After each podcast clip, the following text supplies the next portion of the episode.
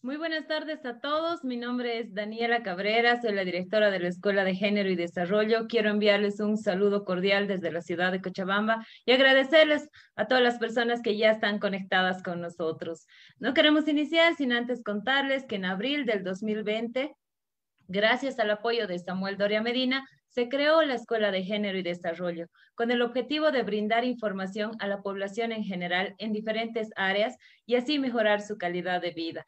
Hasta la fecha hemos realizado 60 exitosos talleres virtuales en diferentes temáticas como ser género, liderazgo, emprendimiento y debido a la pandemia es que la escuela se enfocó en temáticas relacionadas al COVID-19 y la salud en general.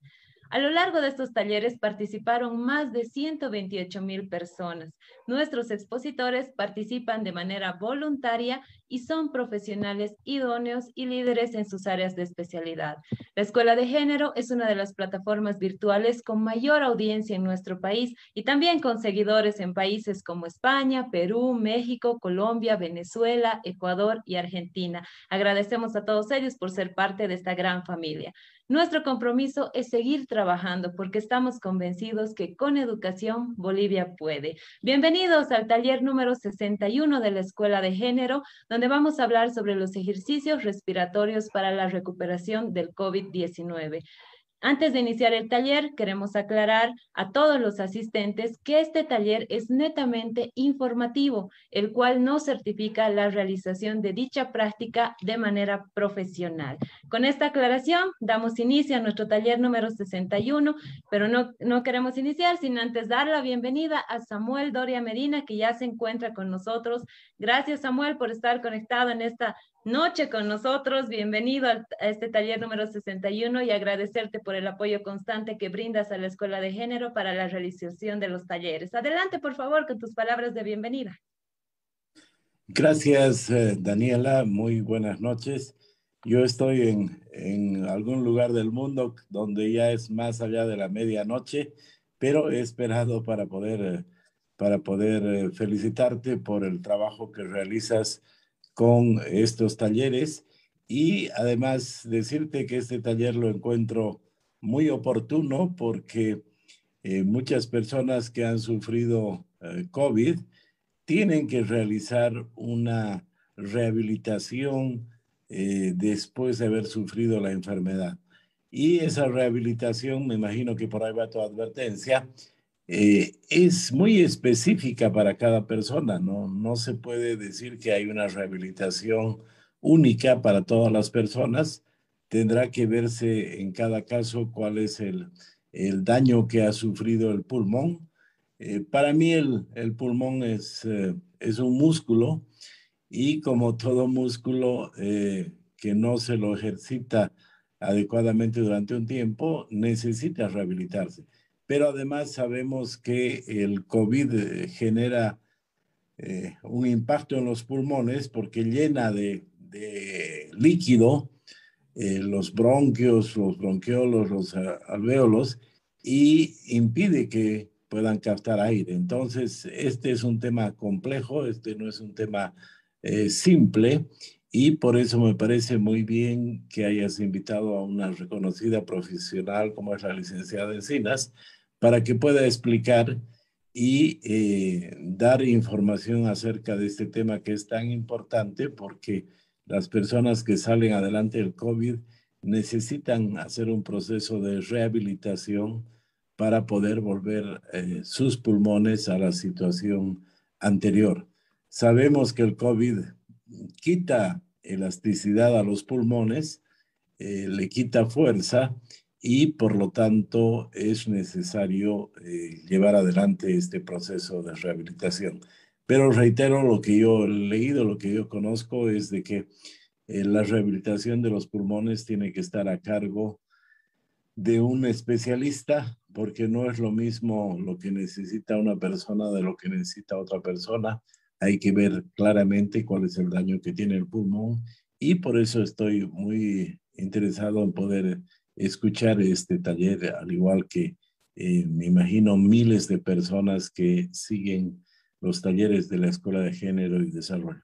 Así es que con esa pequeña introducción, eh, adelante y felicitaciones Daniela a vos y a tu equipo y sigan con este trabajo que llega a mucha gente y ya se espera los martes. Muchas gracias Samuel por esta recomendación. Está claro que como tú mencionabas, todas las personas que necesitan una recuperación específica deben acudir a un profesional, que en este caso son los licenciados en fisioterapia y kinesiología. Muchas gracias por estar presente esta noche con nosotros y, brindarnos todo el apoyo para la realización de los talleres todos los martes. Ya son 61 talleres, los cuales estamos muy contentos y son una realidad gracias al apoyo de Samuel Doria Medina y también la asistencia de todos los que ya están conectados con nosotros. Iniciamos, por favor, ya la licenciada está conectada con nosotros. Por favor, permítame presentarla. Ella es la licenciada Patricia Jimena Encinas Paredes. Ella es licenciada en fisioterapia y kinesiología, graduada de la Universidad Central Unicen. Cuenta con una especialidad en fisioterapia intensiva del Instituto de Fisioterapia Intensiva de Río de Janeiro, Brasil. El año 2020, ella fue líder del proyecto Acompañamiento Fisioterapéutico Online gratuito para pacientes con COVID-19 del Colegio Departamental de Fisioterapia y Kinesiología de la ciudad de Cochabamba. Actualmente ella trabaja como fisioterapeuta particular en esta misma ciudad. Queremos agradecer a la licenciada Encinas por haber aceptado nuestra invitación y no queremos iniciar sin antes recordarles a todos ustedes que vamos a tener 45 minutos de exposición de nuestra invitada y 45 minutos para que todos ustedes puedan realizar sus consultas. Así que iniciamos, por favor. Bienvenida, licenciada Patricia Encinas. Muchas gracias por ya estar conectada con nosotros. Iniciamos, por favor. ¿Cómo están? Muy buenas noches a todos. Realmente agradecida eh, con usted, Daniela, y con, con, el señor Doria Medina por la, por la cobertura, por el apoyo. Realmente este es un tema muy importante. Se ha hablado bastante sobre el tratamiento eh, del COVID, sobre las pastillas, sobre la medicación, sobre la terapia intensiva, pero eh, se ha dejado de lado el tema de la rehabilitación.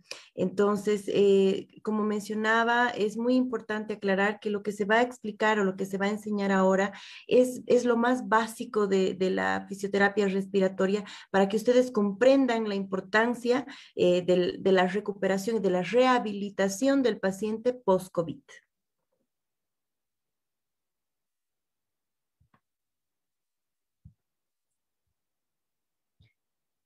Bien, si me confirman, por favor, si se logra ver mi pantalla para que podamos comenzar. Así licenciada, podemos ver su pantalla. Iniciamos, por favor. Muy bien. Bueno, eh, el día de hoy vamos a hablar acerca de los ejercicios respiratorios para la recuperación de los pacientes post-COVID. Para comprender de mejor manera estos ejercicios, vamos a hablar de, forma muy general acerca del sistema respiratorio. Básicamente, ¿qué es lo que nos interesa? El sistema respiratorio está conformado por eh, dos pulmones, tenemos la vía respiratoria eh, formada por la faringe, laringe, tráquea. Todo este conducto es un canal que comunica el, el aire del exterior con nuestros pulmones. Lo que hace es eh, permitir la accesibilidad del, oxígeno dentro de nosotros y eliminar el dióxido de carbono de nosotros hacia el exterior. ¿Cuál es la parte más importante del sistema respiratorio? Es la parte final, lo que ustedes ven acá en esta imagen, que son los alveolos.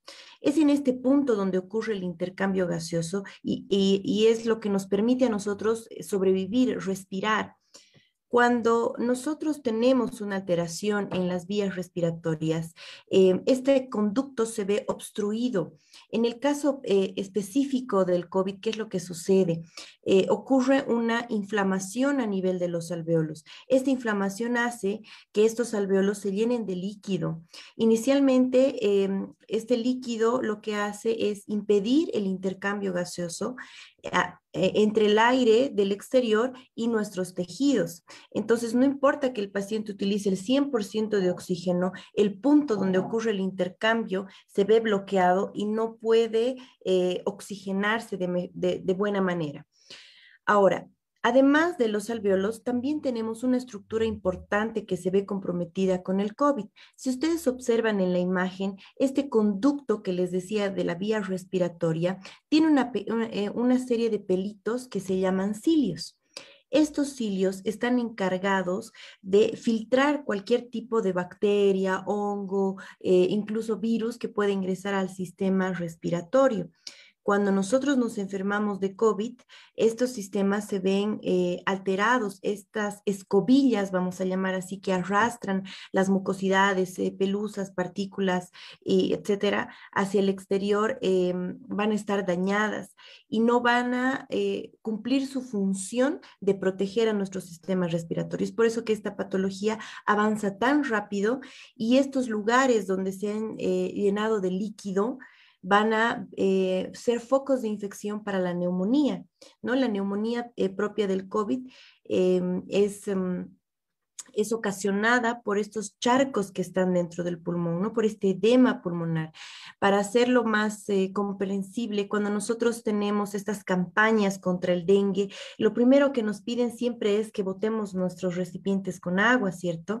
Estos recipientes deben ser eliminados porque el agua es el mejor eh, medio propicio para los huevitos del dengue. Entonces, lo mismo pasa a nivel del pulmón. Al tener un medio acuoso donde no debería haber nada más que aire, estamos generando un medio propicio para la proliferación, ya sea de eh, un virus simple del resfrío, ya sea de, algún tipo de hongo, ya sea algún tipo de bacteria, cualquier cosa que pueda provocar una neumonía, ¿no? Entonces, vamos a tener una estructura pulmonar que por un lado va a estar llena de líquido, por otro lado, si ya se ha contaminado y tiene neumonía, va a estar lleno de flema y vamos a tener un espacio de intercambio gaseoso bastante reducido. Ahora, para que se comprenda cómo funcionan los ejercicios respiratorios, hay que entender que eh, la respiración es un proceso que tiene dos etapas. La inspiración, que es una, etapa activa en la que tenemos al músculo diafragmático, que es el músculo de la respiración, que se contrae permitiendo que eh, las vísceras desciendan, es decir, este músculo es como un paracaídas que separa los pulmones de los intestinos. Entonces, cuando hay una inspiración, este, este paracaídas aplana las vísceras, permite que exista mayor expansión pulmonar para que nuestros pulmoncitos se llenen de, aire, de oxígeno. Y cuando nosotros entramos a la segunda etapa, que es la expiración, esta contracción cede y el retroceso elástico permite que eh, el aire contenido en nuestros pulmones salga hacia el exterior. Entonces, es un proceso simple el que nosotros eh, tenemos en la respiración.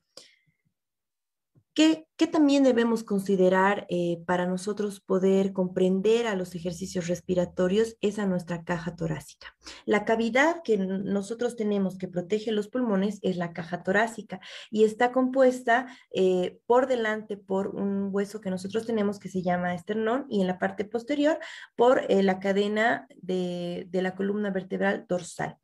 Entonces, em, entre estas dos existen eh, las costillas. Estas costillas son las que van a moverse para permitir que la caja torácica se amplíe o para que el retroceso permita la, vamos a decir así, eh, que se expriman los pulmones para que pueda salir el aire. Entonces, cuando hay una inspiración, eh, normal, el músculo que más participa es el diafragma y los segundos que también participan son los intercostales. Quiere decir que son músculos que están entre las costillas y al realizar esa contracción, las costillas van a realizar un movimiento como en manija de balde, que es lo que ustedes observan acá en la imagen, o también movimiento eh, de bomba de agua. ¿No? ¿Qué quiere decir? Que es como el interruptor de la electricidad. Esto se mueve eh, anclado en dos ejes, hacia arriba o hacia abajo, permitiendo que la caja torácica se ensanche ¿no? Que se pueda elevar las, las, costillas para permitir mayor expansión pulmonar. Van a entender más adelante por qué es tan importante que nosotros tengamos eh, una caja torácica normal sin ninguna alteración. Bueno, aquí ven de mejor manera los músculos intercostales. Esto que ustedes ven acá eh, como un hongo es el diafragma. Si se dan cuenta es como un paracaídas, ¿no?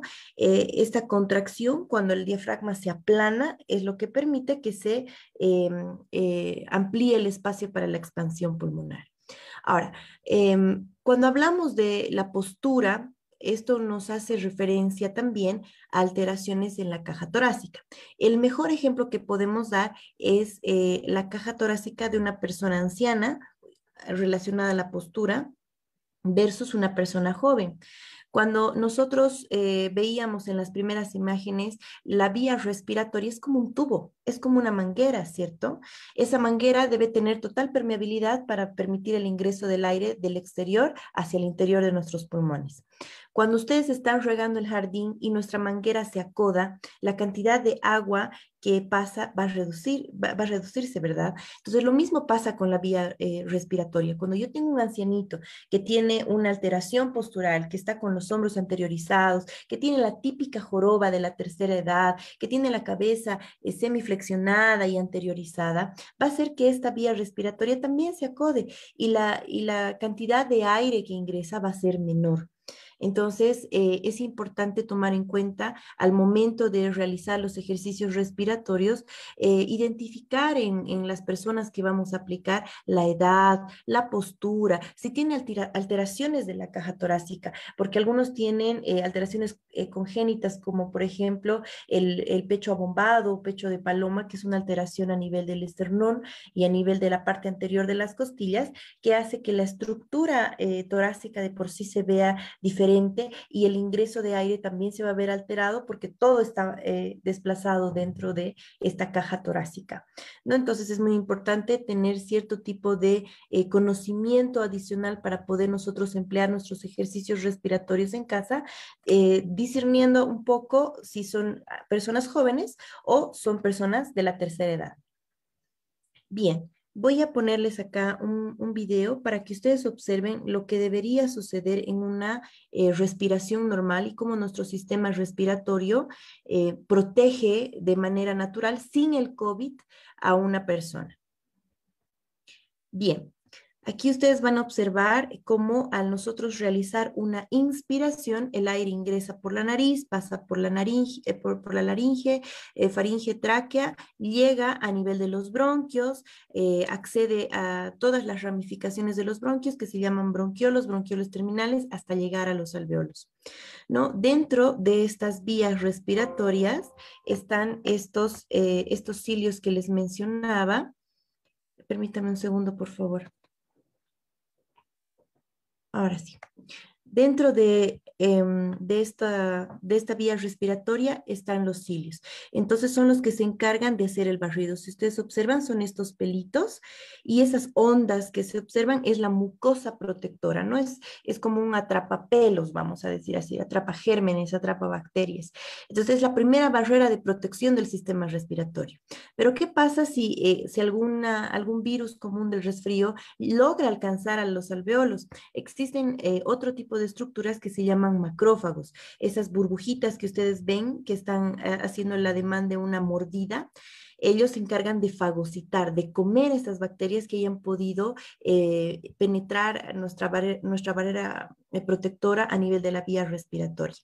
Entonces, cuando, ¿qué es lo que pasa cuando nosotros tenemos COVID? Estas bacterias que ingresan, perdón, este virus que ingresa, em, penetra la pared de la vía respiratoria y hace una mini fábrica, ¿no? Tiene un sistema eh, genético tan elaborado que eh, genera una fábrica que se instaura y, actúa bajo eh, la energía de nuestro propio cuerpo y genera más virus. Entonces, estos macrófagos ya no son suficientes, es por decirles un macrófago para 100 individuos, como un soldado contra 100 ladrones, no va a poder combatir esta, esta enfermedad. Bien. Cuando nosotros hablamos específicamente de fisioterapia respiratoria, tenemos que tomar en cuenta que eh, estamos hablando de una especialidad. Así como en el área de medicina existen cardiólogos, traumatólogos, reumatólogos, neumólogos, etcétera, en el área de fisioterapia también tenemos especialistas. Em, la fisioterapia respiratoria es una especialidad que se encarga de hacer la prevención mantenimiento y tratamiento de las enfermedades pulmonares. Em, nosotros tenemos como objetivo el permeabilizar la vía aérea, ayudar al tratamiento médico, vamos a decir, em, ah, somos parte de un equipo de rehabilitación integral en el que eh, ayudamos a los pacientes a lidiar con su sintomatología. Por ejemplo, cuando hablamos de permeabilidad de la, vía, de la vía aérea, es que nosotros ayudamos a tratar a personas hipersecretivas que están con muchas flemas, que tienen eh, un problema como la neumonía, por ejemplo, les eh, proporcionamos una rutina respiratoria que les ayude a limpiar las vías respiratorias y consigan una mejor oxigenación. Hacemos una reeducación del patrón respiratorio. ¿Qué quiere decir? Nosotros tenemos un tiempo en el que nosotros realizamos la inspiración y la expiración. Se debe realizar una inspiración en un segundo, por dar un, número, y una expiración en dos segundos, la relación 1-2. Entonces, cuando hay una alteración respiratoria, como en el caso del COVID, que hay un distrés respiratorio, el paciente empieza a hacer una respiración acelerada, no profunda, no logra eliminar la cantidad apropiada de dióxido de carbono y nosotros tenemos que hacer una reeducación. Tenemos que enseñar al paciente nuevamente a hacer respiraciones profundas que tengan el tiempo exacto para que el paciente pueda eh, oxigenarse de manera adecuada. También ayudamos a mejorar la movilidad torácica, porque existen alteraciones, como les mencionaba, en la caja torácica, puede ser a nivel muscular, muscular, a nivel postural, que puedan afectar la oxigenación del paciente. Entonces, tenemos que nosotros evaluar e identificar el problema para poder eh, ayudar al paciente. En el caso específico de la fibrosis pulmonar, que es lo que eh, está afectando más a nuestros pacientes, nosotros ayudamos a, reexpandir el tejido pulmonar. Em, para que comprendan mejor, les voy a mostrar un video acerca de cómo se produce la fibrosis para que, eh, eh, para que logren entender por qué es tan importante hacer los ejercicios respiratorios. Y por último, tenemos que eh, hacer un entrenamiento no solamente de las capacidades pulmonares, sino también de los músculos respiratorios, ya sea del diafragma o de los músculos accesorios que participan en la respiración. Todo esto nos va a ayudar a que el paciente tenga una mejor tolerancia al ejercicio y pueda eh, recuperar sus capacidades antes, eh, como las que tenía antes de tener la patología. Todo esto mejora la calidad de vida del paciente. ¿Cuáles son las áreas de intervención? Nosotros podemos trabajar con un paciente hemodinámicamente estable. Eh, ¿Qué quiere decir? Que tenga o no tenga el uso de oxígeno, siempre y cuando no esté cursando con un distrés respiratorio agudo, es decir, que no esté en la fase en la que no puede respirar, en la que tiene una inflamación muy severa.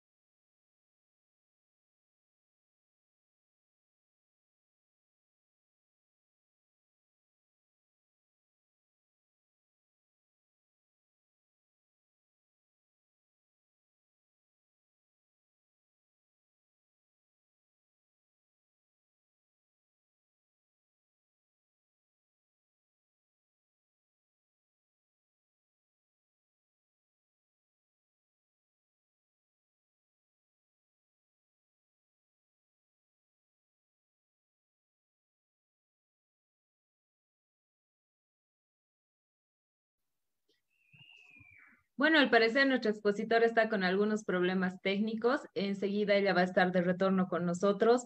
Mientras tanto, queremos enviar un saludo a todas las personas que están ya conectadas con nosotros, tanto en sala 1 como en sala 2 y también en nuestra página de Facebook. Enviamos un saludo a, a todas las personas que están conectadas desde la ciudad de La Paz, gente de Oruro, Potosí, aquí, de Cochabamba. También tenemos gente que nos acompaña desde Chuquisaca. Un saludo también a nuestros amigos chapacos que están conectados con nosotros. También al oriente boliviano tenemos una audiencia muy grande en Santa Cruz, en sus diferentes municipios, también en el Beni, en Santa Rosa de Yacuma, también están con nosotros conectados, y también en el departamento de Pando, en Cobija. Un saludo a todas aquellas personas que están conectadas con nosotros.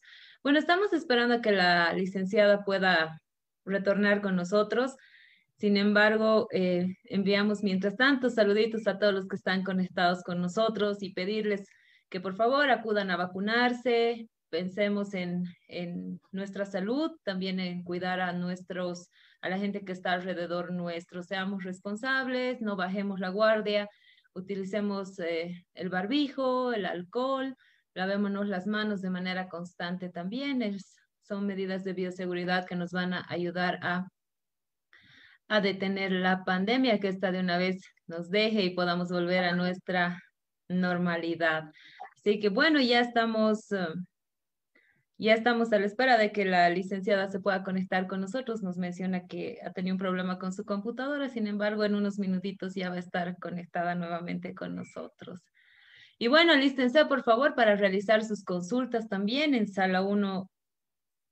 Por favor, eh, puedan enviar, levantar la mano en sala 1 a través de nuestra plataforma virtual y también en sala 2 que, que puedan enviarnos sus consultas a través del chat que está habilitado. Y un saludo también a todos los que nos siguen en nuestra plataforma de Facebook y nos pueden enviar también sus consultas a través de nuestra plataforma virtual. Bueno, ya está nuevamente la licenciada ingresando. Vamos a aguardar por favor unos minutitos. No se olviden visitarnos en nuestras redes sociales, tanto en Facebook como en nuestra página de Instagram. Y si ustedes quieren nuevamente ver nuestros talleres del número 1 hasta el número 60, también pueden ingresar a nuestra página de YouTube, donde ustedes van a encontrar la grabación de todos los talleres que se han realizado hasta el momento. Bueno, ahí está ya la licenciada volviendo con nosotros. Vamos a esperar unos minutitos más, por favor. Aprovechamos este espacio para agradecer también al, al Colegio de Fisioterapia y Kinesiología, que, bueno, son profesionales que brindan este servicio a la población en general de manera responsable y con todas las certificaciones correspondientes. Así que les agradecemos por habernos colaborado también en la realización de este taller. Bueno, ya la licenciada está retornando con nosotros. Vamos, les pedimos por favor unos minutitos para que ella esté nuevamente con nosotros. Mientras tanto, enviamos un saludo a Sarela Solange, que está conectada con nosotros, también a Miguel, que lo vemos ahí. Ahí tenemos a Araceli Vázquez, también un saludo a Araceli, gracias por estar conectada con nosotros.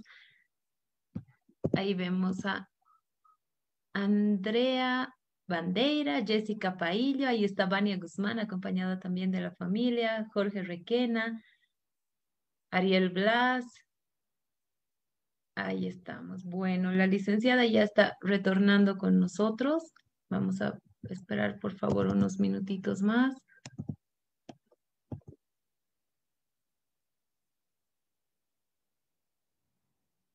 Ahí está Bárbara Gabriel también. Tenemos a María Elizabeth. Un saludo a todas las personas que nos acompañan también desde nuestra sala de Zoom 2. Vivi Guzmán también un saludo acompañado de los pequeños de la, de la casa. Nos informan que ya la licenciada está retornando con nosotros. Vamos a guardar, por favor, unos minutitos. Tenemos al doctor Luis Méndez también que nos acompaña esta noche. Eric Quiroz. Ahí está María Zárate también que nos acompaña esta noche.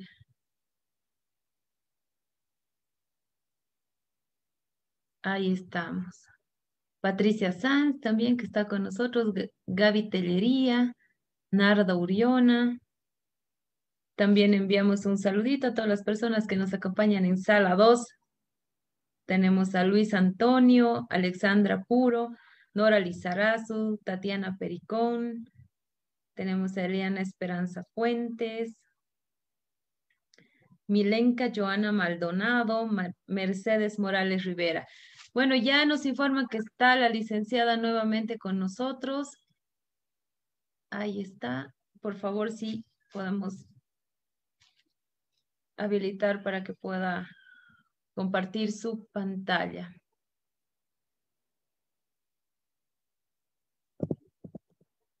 Ahí está.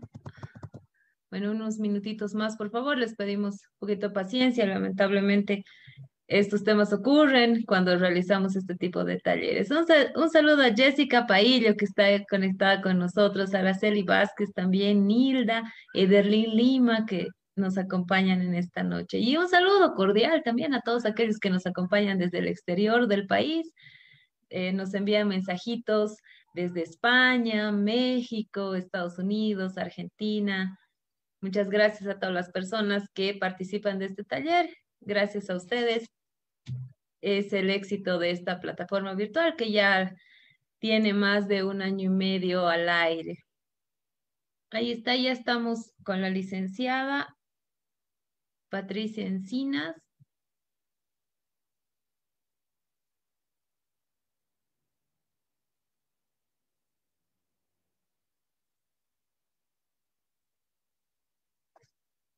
Bueno, unos minutitos más, por favor, y ya estamos retornando con ella.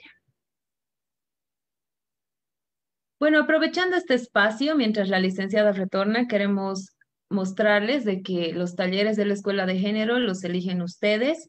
Así que, bueno, realizamos nosotros la publicación en nuestra página de Facebook para que ustedes puedan elegir el tema del siguiente taller.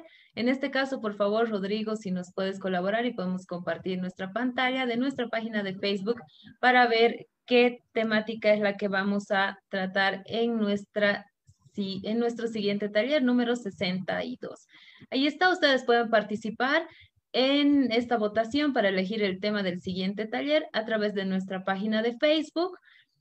En este caso, para el taller 62, hemos puesto a consideración de todos ustedes el taller de medicamentos básicos para el COVID-19 versus la reactivación económica mundial, un tema de salud y otro tema de referente a la economía. Así que bueno, si Rodrigo nos puedes ayudar con cuántos votos estamos, tenemos alrededor de, ahí está, a ver, tenemos más de 1.400 votos, de los cuales 1.300 aproximadamente habrían elegido el tema de medicamentos básicos para el COVID-19. Entonces, ya que ustedes han elegido esta temática, el día martes 27 de julio. Vamos a hablar sobre este tema también, que es muy importante en esta época de donde lo más importante es la salud, así que vamos a estar con ustedes hablando de este tema con un expositor también de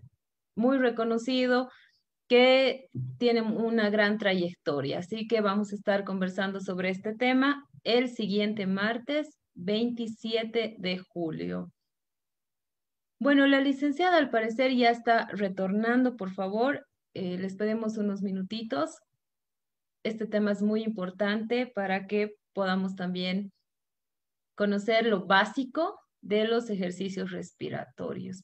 Es importante, como mencionábamos al inicio, que todas las personas que están participando de este taller y tengan, eh, aprendan algunos ejercicios básicos. Sin embargo, es muy importante que ustedes puedan acudir también a un especialista en fisioterapia para que pueda tratar de manera específica su caso. Ahí está, la tenemos nuevamente a nuestra licenciada Patricia Encinas para continuar con la exposición. Adelante, por favor, licenciada. Buenas noches, mil disculpas por la interrupción. Tuve un problema técnico y, y me salí, perdonen. Voy a volver a compartir la presentación, por favor.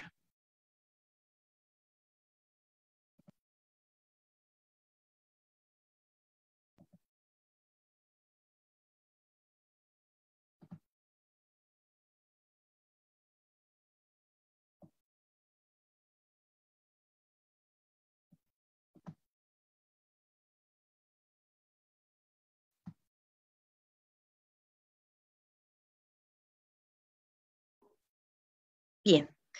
Eh, me, me, confirman, por favor, si se escucha, si se escucha bien? Sí, licenciada, vemos y la escuchamos muy bien. Hola.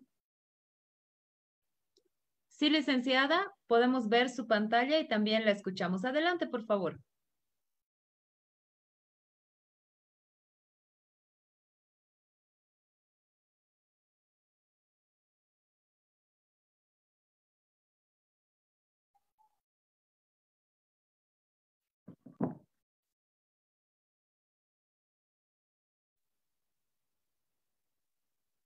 Licenciada, Eh, ¿Me adelante, escuchan por bien, favor. por favor? No, no estoy logrando escuchar. eh, Sí, licenciada, si nos escucha. Ya, ok, perfecto. Perfecto. Gracias. Bien. Entonces, como les decía, em, las áreas de intervención del fisioterapeuta están en la parte inicial, en la prevención de alguna patología. Por ejemplo, si eh, yo quiero hacer una prevención de una persona eh, de la tercera edad que tiene eh, potencial riesgo de resfriarse, de tener alteraciones respiratorias, yo voy a empezar a trabajar sus capacidades cardiopulmonares antes de que mi paciente se enferme. ¿No? Voy- Quizás trabajaré rutinas de ejercicio físico, ejercicios de respiración como eh, aquellos de expansión pulmonar, de trabajo de fuerza muscular diafragmática. Cuando hablamos de mantenimiento, hablamos de eh, mantener a un paciente estable y mantener sus capacidades pulmonares para que no puedan verse afectadas con el transcurso de una patología, como en el caso de eh, la fibrosis, por ejemplo, la fibrosis pulmonar progresiva, o en el caso de aquellos pacientes asmáticos que siempre van a tener estos episodios de crisis, hay que hacer un tipo de trabajo específico respiratorio para que los pacientes puedan eh, sobrellevar eh, este problema sin verse con complicaciones a la larga. Ahora, todo eso ocurre en, un gabinete de fisioterapia, pero ¿qué pasa con aquellos pacientes que han sido internados, por ejemplo, eh, que están cursando con distrés respiratorio y deben eh, permanecer con oxígeno, con máscaras de oxígeno en, en, los hospitales? ¿Estos pacientes pueden hacer fisioterapia? Sí, siempre y cuando estén hemodinámicamente estable. ¿Qué quiere decir? Que si bien cursan con un distrés respiratorio, este no altere de sobremanera las otras eh, funciones vitales. Por ejemplo, si yo tengo un paciente taquicárdico, es decir, que tiene una frecuencia cardíaca por encima de 120, eh, que realmente se encuentra bastante fatigado, el querer hacer fisioterapia respiratoria va a resultar contraproducente porque el paciente eh, no va a estar en las condiciones adecuadas. Pero un paciente que está con oxígeno, eh, ya sea con mascarilla o con cualquier con, puntas nasales o cualquier otro tipo de artefacto que le proporcione eh, oxígeno complementario, eh, pero no tenga alteraciones cardíacas, esté pasivo, pueda comprender las órdenes, puede realizar fisioterapia respiratoria. Aquellos pacientes que han pasado por terapia intensiva eh, son los que más necesitan realizar no solamente la rehabilitación eh, cardiopulmonar, sino también física, porque eh, Existen estudios que demuestran que los pacientes que han pasado por terapia intensiva pierden por día un 3% de eh, la de la fuerza muscular y por semana un 7% de la masa muscular. Estamos hablando que en promedio eh, los pacientes están eh, aproximadamente entre 14 y 17 días intubados y para ello tienen que estar en completa sedación. Aquí se debilita no solamente eh, la musculatura general, sino también el, el músculo diafragmático, porque el que hace el trabajo de la inspiración es el equipo, entonces el diafragma deja de funcionar como lo haría en una situación normal en la que el paciente no está conectado al ventilador. Aquí observamos en la imagen un dispositivo importante que se llama Voldine, que es un incentivador respiratorio. Como ustedes pueden observar, eh, tengo uno en la mano, lo voy a mostrar después de la presentación. Estos incentivadores son recursos de uso exclusivo de fisioterapeutas especialistas en el área respiratoria que van a ayudar a los pacientes a mejorar sus capacidades pulmonares a través de estos incentivadores. Bien, para nosotros poder hacer una intervención del paciente, eh, no solamente basta con un diagnóstico de, de, COVID, por ejemplo, o de distrés respiratorio o de fibrosis pulmonar, sino que nosotros necesitamos realizar una evaluación para poder proporcionar un diagnóstico fisioterapéutico funcional. Nosotros no vemos solamente la estructura o lo que en el caso de los doctores observan en una radiografía, en una tomografía.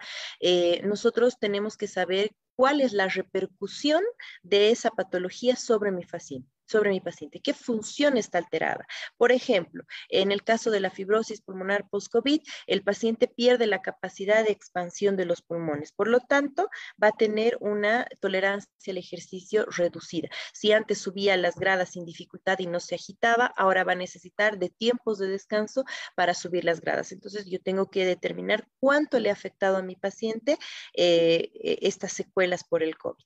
Una vez que realizado el diagnóstico, me, planteo objetivos de tratamiento. ¿Cuáles van a ser eh, las técnicas que voy a utilizar? ¿Qué recursos voy a, voy a eh, utilizar para rehabilitar este paciente haciendo un esquema de intervención. Pasado un determinado tiempo, esto me va a permitir realizar nuevamente una evaluación para ver cómo está mi paciente. Puede ser a la semana, puede ser a los 15 días, puede ser al mes y esto va, a permitir que los objetivos de intervención y el esquema de tratamiento sean modificados de acuerdo a las necesidades del paciente. Bien, ¿Qué es lo que también eh, hablamos en, cuanto a la valoración del paciente? Tenemos que identificar la sintomatología de la enfermedad actual. En este caso, cuáles han sido las repercusiones eh, del, eh, en, el, en, el, paciente post-COVID, ¿no? Si ha tenido neumonía, si no ha tenido neumonía, si actualmente es post-COVID, pero tiene todavía vestigios de neumonía, tenemos que auscultar si hay secreciones, estas secreciones, en qué lóbulos pulmonares se encuentran para poder determinar técnicas específicas de higiene bronquial. Y eso nos ayuda a eh, saber que si el paciente está hipersecretivo, va a tener una hipoventilación, es decir, que no va a tener una buena oxigenación. Tenemos que evaluar también la fuerza muscular. No nos olvidemos que la fisioterapia no solamente es movimiento, no solamente es fuerza muscular, pesitas, liguitas o, que haga caminatas. Cuando hablamos de fisioterapia respiratoria en, los pacientes eh, con COVID, hay un periodo en el que nosotros eh, apoyamos totalmente lo que el médico eh, recomienda, que es el reposo absoluto. Y solo se trabajan ejercicios de expansión pulmonar y de fuerza diafragmática. Entonces, el paciente que está en reposo pierde esta fuerza en el tronco, en las piernas, en los brazos, y esto debe, eh, debe ser entrenado para poder recuperarlo. Además, tenemos que saber qué tipo de oxigenación recibe el paciente, cuántos, cuántas libras de oxígeno recibe, si está utilizando un, eh, un tanque de oxígeno o un generador de oxígeno, para nosotros entender cuál es la capacidad del dispositivo que están eh, teniendo y si esta oxigenación realmente lo está, eh, e, es la, la la oxigenación adecuada, ¿no? Si es la cantidad de libras necesarias, o podemos ayudar en el proceso de eh, tiro del oxígeno, también conocido como destete de oxígeno. Em, existen otras pruebas especiales que nos ayudan a nosotros a determinar cómo está funcionando el sistema respiratorio.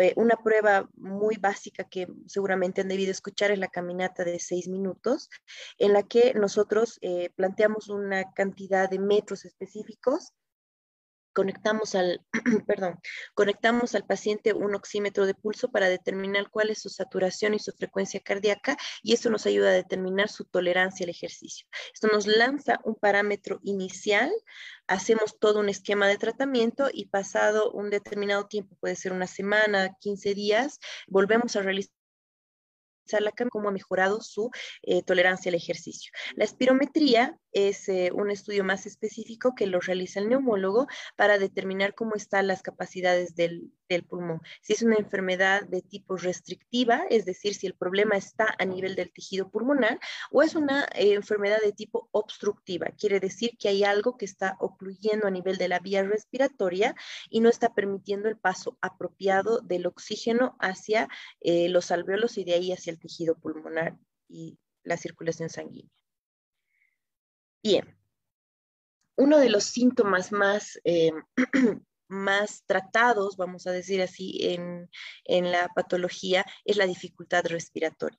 Para nosotros poder hacer un tratamiento de la dificultad respiratoria y ayudar, más que un tratamiento, ayudar al paciente a superar este síntoma, tenemos que identificar primero si es por inflamación, Es decir, que si hay líquido en los pulmones, eh, nosotros como fisioterapeutas no podemos hacer un drenaje de este líquido. Esto debe ser reabsorbido por la medicación que eh, el médico tratante les dé, ya sea eh, por vía intravenosa o por por un tema de, pastillas, por ejemplo, ¿no? Entonces tenemos que identificar si hay una inflamación y esperar que esta inflamación ceda lo suficiente para poder trabajar la expansión pulmonar de manera segura si existen secreciones, ¿no? Si este paciente ya está con neumonía y la secreción eh, ha ocasionado que exista una obstrucción de la vía respiratoria y es esa la causa de la dificultad respiratoria. Aquí sí se puede trabajar con técnicas de drenaje postural que son eh, posiciones específicas que ayudan al paciente a que esta secreción por acción de la gravedad pueda acercarse más hacia la vía aérea superior y pueda ser eliminada a través de la tos. O si es un paciente post-COVID que ya ha pasado la enfermedad y ha quedado con una secuela de fibrosis, ¿no? La fibrosis es el endurecimiento del tejido em, similar a una cicatriz cualquiera, ¿no? Por ejemplo, cuando una persona ha, pasado por una cirugía, que estoy segura que todos han, podido evidenciar este hecho, em, si esta persona tiene tendencia, por ejemplo, a los queloides, se forma un tejido bastante eh, endurecido encima de la,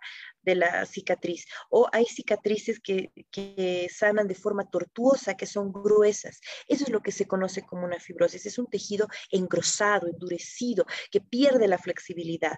Entonces, a nivel pulmonar, ¿cómo se traduce? Los alveolos son estructuras elásticas. Si estas estructuras elásticas se ven endurecidas, se pierde esta, esta elasticidad. Entonces, es importante para nosotros poder eh, definir qué ejercicio vamos a tratar, determinar si es por una inflamación, si es por secreciones o es por fibrosis pulmonar. Muy bien, aquí está el video que les mencionaba, donde ustedes van a poder observar qué es lo que hace el COVID dentro de nuestro sistema respiratorio. Bien, lo que ustedes observan es un alveolo normal. Hay ingreso y salida del aire, ¿no? Esa red que ven como, como venitas son capilares donde, eh, que están en contacto con el alveolo y es el punto exacto donde ocurre el intercambio gaseoso. Ahí se observa de forma mucho más cercana eh, ese punto donde está pegado el alveolo al capilar, donde hay un intercambio, un trueque en el que le dice yo te doy oxígeno, tú me das el dióxido de carbono y así ocurre la respiración común. Eso eh, eh, ustedes observan ahí cómo se mueve el pulmón, cómo se expande y nuevamente vuelve. Esos son los cilios que normalmente nos protegen de las partículas y moléculas. Siempre están en constante movimiento. En la inspiración se mueven hacia adentro y en la expiración hacia afuera para hacer un barrido. Cuando una persona eh, tiene un virus común, de resfrío eh, que ha logrado penetrar este sistema de protección, los macrófagos actúan eh, fagocitando a este virus y se logra eh, controlar la infección y el paciente fuera de una medicación apropiada no requiere de ningún otro tipo de abordaje. Pero ¿qué pasa cuando ingresa el COVID dentro de nosotros? Produce una inflamación a nivel del tejido alveolar y como toda inflamación, esto hace que exista un excedente de líquido. Entonces, es por eso que no importa que al paciente le den el 100% de oxígeno, no oxigena, porque el punto de intercambio de oxígeno se ve afectado, se ve con, em, con líquido dentro de él. Entonces, ahora, ¿qué es lo que pasa con esta inflamación? Em, causa, causa una herida en el tejido alveolar. Esta herida va a, cicatrizar y eso es lo que se conoce como fibrosis pulmonar. Entonces, no importa en qué, eh, en qué medida eh, haya podido afectar al paciente el COVID, si ha llegado a neumonía o no ha llegado a neumonía, si ha habido una inflamación dentro de sus alveolos, va a existir una fibrosis. Es por eso que es importante trabajar. Ahora, si mi paciente eh, tiene líquido, pero el grado de, afección no es mayor, es decir, que no tiene más del 20% comprometido, la inflamación está controlada, el paciente no tiene fiebre, eh, está con una oxigenación baja, pero dentro de los rangos tolerables yo puedo realizar fisioterapia, sí, ¿Para qué? Para prevenir que esta cicatrización del tejido haga que se pierda la elasticidad pulmonar. Entonces, eh, para que se entienda mejor, si yo esta herida, a esta cicatriz, la estiro, la elongo con calma, no dejo que se consolide eh, de una forma tan desordenada, que no exista un tejido tan grueso, puedo prevenir que la, que la dificultad respiratoria sea menor, que esta secuela fibrótica sea menor. Entonces, no es necesario que el paciente pase eh, todo el proceso de COVID, las dos semanas de aislamiento, dos semanas más por si acaso, no. Si el paciente está estable, yo puedo trabajar con el paciente con COVID activo, siempre y cuando no tenga fiebre y no esté cursando con un proceso inflamatorio agudo que le cause un distrés eh, respiratorio severo. Bien, em, dentro de los ejercicios respiratorios eh, tenemos diferentes propósitos. Por ejemplo, los ejercicios respiratorios enfocados a la expansión pulmonar eh, tienen el objetivo de elongar este tejido alveolar para eh, ayudar al, pulmón a mantener su elasticidad. Esta elasticidad va a permitir que entre mayor cantidad de aire en nuestros pulmones. Para hacer un ejercicio de expansión pulmonar, básicamente tengo que trabajar la inspiración y la expiración profunda, es decir, un suspiro profundo. Le pido que eh, meta mucho aire por la nariz para favorecer el conducto respiratorio que nosotros tenemos que filtra cualquier partícula eh, siempre tiene que entrar por la nariz. Y pedimos al paciente que bote por la boca para botar la mayor cantidad de aire. Entonces, en la primera imagen ustedes observan en una inspiración profunda hay un llenado total de los pulmones. Por lo tanto, voy a ver que mi caja torácica se expande, se hincha como, como un pecho de paloma, ¿cierto? Sacamos, eh, sacamos pecho para hacer una expansión pulmonar. Cuando yo boto el aire, tengo que eh, hacer una depresión de la caja torácica para botar la mayor cantidad de aire posible y que eh, pueda eliminar la mayor cantidad de dióxido de carbono que puede estarse estancando dentro de eh, las vías, perdón, dentro de los pulmones. Ahora, otro, otro tipo de ejercicio que nosotros realizamos es la respiración diafragmática, que no solo favorece la expansión de las bases pulmonares, sino también trabaja sobre el músculo diafragmático. El diafragma, además de eh, promover que el pulmón se ensanche cuando yo hago una inspiración al, al momento de contraerse el diafragma, también participa en un proceso importante que es la tos. Cuando yo tengo un paciente que tiene un diafragma débil, por ejemplo, una persona de la tercera edad, no va a tener una tos eficiente porque no hay un músculo fuerte que ayude a hacer la salida potente del aire con el contenido secretivo a través de la tos. Entonces, ambos eh, pueden ser trabajados. Vamos a, vamos a realizar la práctica una vez que termine la presentación. Aquí simplemente observan un drenaje postural eh, dependiendo al segmento que quiero trabajar. Si quiero trabajar la parte eh, superior de los pulmones, voy a eh, trabajar con el paciente sentado, ¿no? Como se observa en la, en la imagen exactamente superior a los pulmones. Eh, si quiero trabajar las bases pulmonares, voy a poner al paciente de barriga, boca abajo. Eh, como les decía, el drenaje es básicamente trabajar con la acción de la gravedad para eh, ayudar al drenaje de las secreciones. Aquí a, al lado de las, del drenaje pulmonar se observa una técnica de higiene bronquial. Nosotros trabajamos con vibración, ¿no? La vibración es realizar una, eh, una presión intermitente sobre la caja torácica al momento de la eh, expulsión del aire para favorecer la eliminación de las secreciones, ¿no? Yo voy a hacer como una sacudida a nivel de eh, la caja torácica para que al momento de botar el aire pueda ir arrastrando poco a poco las secreciones e ir limpiando el pulmón para mejorar la oxigenación del paciente. Los niveles de intensidad de los ejercicios respiratorios es muy importante. Em, he visto que se recomienda mucho por, rutina, lo voy a decir así, el ejercicio con la botella y, y, la bombillita y el ejercicio del globo. Estos ejercicios son de máxima intensidad porque están promoviendo una resistencia en la salida del aire.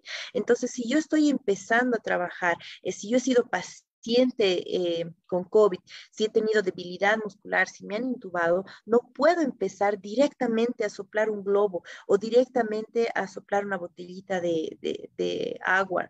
Eh, tengo que empezar con suspiros profundos que me ayuden a reeducar mi mecánica ventilatoria, que me ayuden a expandir los pulmones poco a poco. Se van a dar cuenta aquellas personas que han cruzado con COVID o tienen familiares que están con COVID, no consiguen hacer una inspiración profunda, la hacen por tiempos, meten aire en dos tiempos, la botan eh, parcialmente, se agitan, se cansan, entonces hay que trabajar una inspiración y expiración profunda como primer ejercicio básico. ¿No? Lo vamos a dividir en eh, dos tipos de respiraciones. Para trabajar la parte superior de los pulmones, van a realizar una inspiración profunda sacando pecho. Eso va a hacer que el aire se eh, direccione a la parte superior media de los pulmones. Si yo quiero trabajar Em, las bases pulmonares y al mismo tiempo la fuerza eh, del diafragma, voy a realizar una inspiración sacando barriga. Entonces, este ejercicio que se conoce como respiración diafragmática eh, es el, el, ejercicio estrella, vamos a decir así, que en todas las recomendaciones, ya sea por la Organización Mundial de la Salud, por las entidades neumológicas, lo recomiendan. Entonces, ¿en qué consiste? Consiste en meter aire sacando la barriga sin mover el pecho. Siempre metemos el aire por la nariz y al botar el aire debemos hacer una presión con las manos sobre la barriga para botar el aire por la boca, em, ayudando al diafragma a hacer un mejor vaciado de los pulmones. No van a exprimir eh, los pulmoncitos presionando el diafragma hacia arriba. Una vez que se ha dominado los suspiros profundos y la respiración diafragmática, recién podemos pasar a un nivel intermedio, que es el trabajo con las bombillas. Aún no con las botellas de agua, solo con la bombilla, porque em, vamos a decir así, la, la, vía respiratoria, digamos que tiene un diámetro de 4 centímetros. Y eh, cuando yo hago una expiración normal por la boca, no hay ningún tipo de resistencia. Entonces, cuando yo he dominado la, la, fase básica, he logrado hacer un suspiro profundo y yo quiero ponerle resistencia a la salida del aire, voy a hacer que este diámetro de salida se disminuya utilizando una bombilla. ¿No? Entonces yo voy a meter aire por la nariz y voy a soplar a través de la bombilla, aún no con la botella de agua, solo con la bombilla libre. Una vez que se ha superado este ejercicio, eh, se puede trabajar una fase más avanzada, vamos a decir más intensa, que sería recién la botella de agua o el ejercicio con el globo. Aquí voy a hacer una pausa a la presentación para que eh, se, pueda, se pueda observar de mejor manera. Entonces, el primer ejercicio que realizamos es el ingreso del aire por la nariz, sacando pecho. Yo meto aire Quisiera que lo intenten, por favor, y botamos por la boca. Eso es todo lo que el paciente tiene que hacer. Inmediatamente termina de botar el aire, inspira profundo. Y nuevamente bota el aire. Esto tiene que realizarlo de acuerdo a su tolerancia. Puede ser de tres repeticiones o cinco repeticiones. El número 10, que es lo que generalmente se utiliza, no es un número regla. ¿Se entiende? Tiene que ser o tres a cinco repeticiones hasta que el paciente logre tener un mejor control. Esto debe realizarse por lo menos cuatro veces al día, ¿no? Debe entender que la fisioterapia respiratoria no basta con una sesión una vez al día. Se debe hacer una práctica por lo menos cuatro veces al día en un parámetro seguro de tres a cinco repeticiones. Esto va progresando a medida que el paciente va mejorando. Por lo general se incrementan las, las repeticiones pasados los tres a siete días. ¿No? Es más o menos estos son los, los parámetros de eh, dosificación que les comparto para que ustedes puedan comenzar con la rehabilitación. Ahora, la respiración diafragmática, ¿en qué consiste? Yo hago un bloqueo de la caja torácica y solamente trabajo con la parte abdominal. Para que mi paciente tome conciencia de cómo se hace la respiración abdominal, inicialmente solamente puedo trabajar sacando y metiendo la barriga solo haciendo este movimiento para que el paciente empiece a tomar conciencia de eh, eh, lo que representaría la, perdón, la respiración diafragmática. Una vez que ha dominado este movimiento, le pido que al meter aire por la nariz, saque barriga y hace este procedimiento. Meto aire y boto aire.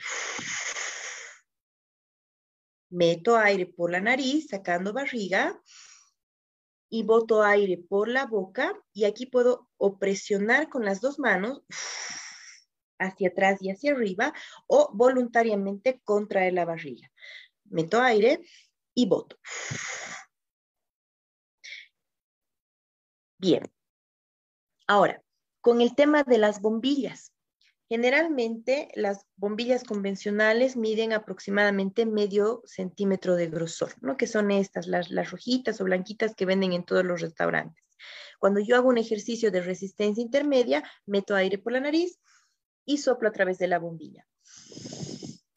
¿No? Entonces, esto va a ocasionar una resistencia. Otra resistencia que se puede utilizar son las bombillas eh, clásicas de la hierba mate, que esto va a tener eh, igual un conducto más pequeño y una resistencia mayor porque tiene pequeños orificios que van a ir eh, digamos, trabando la expiración que va a realizar el paciente. Entonces, si yo quiero promover la salida del aire, que, eh, tratar de que el paciente aprenda a retener esa presión dentro de los pulmones, yo meto aire por la nariz y soplo la, bombilla de, de la hierba mate. Meto aire y soplo.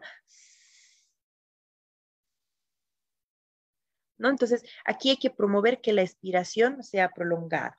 Cuando se ha dominado estas, estas fases intermedias, recién se trabaja el ejercicio de la botella de agua. El ejercicio de la botella de agua viene antes del globo. Entonces, ¿qué es lo que tienen que trabajar? Inicialmente se consigue una botella de medio litro o alguna botella en la que ingrese completamente eh, la bombillita y empezamos solo con cuarta botella de agua. La dinámica siempre va a ser la misma, meter aire por la nariz y botar por la boca. Ahí, hasta que se termine el aire. La idea es hacer burbujas con, eh, con la bombillita de agua. Pasada la semana, si mi paciente ya domina, realiza sin dificultad el soplar la botellita de agua, no le duele la cabeza, no genera mareos ni ningún malestar, recién pasamos a media botella, posteriormente a tres cuartos de botella de agua. Cuando se ha superado el ejercicio de la botellita de agua, recién pasamos al ejercicio del globo. En el caso de la botella de agua y del globo, no es una rutina que se maneja por serie como en las inspiraciones profundas que hablábamos al inicio, ¿no? De realizar cinco respiraciones profundas. En este caso, cuando hablamos de ejercicios de resistencia, debe existir una pausa. Yo realizo eh, una, una inspiración y una expiración dentro de la botella y paro respiro unas tres, cuatro veces normales antes de dar la siguiente repetición. Entonces, eso es muy importante recalcar porque estamos hablando de pacientes que han perdido la fuerza muscular, que no tienen una capacidad pulmonar trabajada, entonces se van a agitar, la agitación eh, puede ocasionar que exista algún tipo de irritación a nivel de la vía respiratoria, entonces es muy importante el tomar en cuenta eh, estas recomendaciones. para la ejecución de los ejercicios, también es importante que eh, los ejercicios respiratorios sean realizados antes de la, de, la alimentación, porque cuando tenemos el, el, estómago lleno, nos va a impedir que exista una correcta expansión pulmonar, porque el espacio donde debería recorrer el, el diafragma y recorrer los pulmones para la expansión va a estar ocupado por la comida. Entonces es importante hacerlo eh, con el estómago vacío. Aquí se observa que los ejercicios de expansión torácica no solo se pueden hacer de sentados, sino también de echados. El, requisito es que el paciente esté con las rodillas flexionadas, los brazos laterales, se le pide que inspire sacando pecho y que al botar el aire por la boca trate de aplastar un poco el, tórax, el pecho, para poder hacer una respiración eh, costal o una respiración torácica eh, apropiada. ¿No? Ahora, eh, les decía que el movimiento de las costillas es bastante importante porque eh, nos va a permitir una mejor expansión torácica. Entonces, ¿cómo vamos a promover que estas costillas se abran aún más para mejorar la expansión del tórax? Aquí se observa que eh, utilizan los brazos, ¿no? Yo meto aire por la nariz levantando los brazos hacia arriba y boto aire por eh, la boca bajando los brazos. Esto va a hacer que las costillas se abran aún más y promueva la expansión pulmonar, principalmente de la parte superior de los pulmones. ¿no? Aquí hay otros ejercicios donde se muestra que eh, también se puede hacer expansión hacia los laterales. Yo meto aire por la nariz, inclinándome hacia, digamos, hacia el lado derecho y eso va a expandir el pulmón del lado izquierdo, principalmente la parte media del, pulmón. Esto se puede hacer sentado o echado, pero siempre con la eh, espalda a, eh, con la espalda recta y una posición de 90 grados. Bien, una vez que se ha superado eh, la parte respiratoria, es importante considerar la rehabilitación musculoesquelética, porque no me va a servir de nada tener una, capacidad pulmonar eh, óptima, una expansión pulmonar adecuada. Si mis músculos están débiles, igual voy a sentir agitación al momento de realizar mis actividades cotidianas. Entonces, es importante que superada la fase eh, de, de, rehabilitación exclusivamente respiratoria, se considere una entrenamiento musculoesquelético. Se puede trabajar con bicicletas estacionarias, se puede realizar caminatas, no es necesario que las personas salgan de su casa, pueden realizarlo en el patio, pueden realizar alrededor eh, de, la sala, por ejemplo. Entonces, ¿cómo puedo combinar la parte muscular con, la, eh, con los ejercicios respiratorios, haciendo inspiraciones profundas a medida que yo realizo ejercicios de mediana intensidad? Por ejemplo, una caminata rápida, es decir, no estoy trotando ni estoy caminando estilo paseo, una caminata rápida alrededor de la mesa de mi comedor, eh, haciendo inspiraciones profundas cada dos vueltas, por ejemplo. Yo doy dos vueltas, realizo tres suspiros profundos y sigo caminando. Eso va a hacer que yo aprenda a autooxigenarme al momento que estoy realizando una actividad física. Em, otra forma de trabajar la fuerza eh, muscular, es eh, utilizando pesas. Eh, se puede utilizar las botellitas de medio litro de refrescos, de gaseosas. Las pueden llenar con agua o las pueden llenar con piedritas y empezamos a doblar y estirar los brazos. Si no tenemos una bicicleta en la casa, que no es un requisito primordial, podemos utilizar nuestra imaginación y hacer una bicicleta imaginaria. Es decir, que nos sentamos y empezamos a pedalear en, en nuestros lugares aproximadamente eh, un, uno a dos minutos para, para comenzar una rutina de trabajo musculoesquelético. ¿No? A, medida que va avanzando el tiempo, ya pueden ir aumentando tres minutos, cinco minutos, diez minutos, dependiendo a la tolerancia de las personas. El solo hecho de pararse, sentarse, ya trabaja los músculos de la cadera, los músculos de las piernas. Entonces, existen alternativas que nos ayudan a mantenernos en movimiento, ayudando a la rehabilitación que cualquier profesional fisioterapeuta pueda eh, otorgarles en una rutina de fisioterapia para eh, para la recuperación del paciente. Bien, ¿cuáles son las contraindicaciones? ¿En qué casos está totalmente contraindicado los ejercicios respiratorios? En aquellos pacientes que tengan enfermedades pulmonares que ocasionen que tengan tos sanguinolenta. Porque cuando yo hago un ejercicio eh, de respiración, estoy promoviendo el trabajo con presiones pulmonares. Es decir, que eh, yo voy a hacer que haya un aumento de la presión pulmonar, hay un aumento de la irrigación sanguínea. Entonces, si el paciente tiene algún sangrado, voy a promover que este sangrado sea mayor porque voy a acelerar la circulación sanguínea y esto puede ocasionar que mi paciente tenga un daño severo a nivel pulmonar, incluso puede formarse un trombo que pueda terminar en una embolia pulmonar. Entonces, muy importante que eh, se percaten que el paciente no tenga hemóptisis. Otra, otra forma de darme cuenta si tengo algún tipo de sangrado es que estoy con flemas de color café, que es un sangrado más profundo, o que tengo flemas con eh, hilos rojos. ¿no? Entonces, eso es muy importante mencionar tanto al, al médico tratante como al fisioterapeuta para tomar en cuenta en la elección de los ejercicios respiratorios.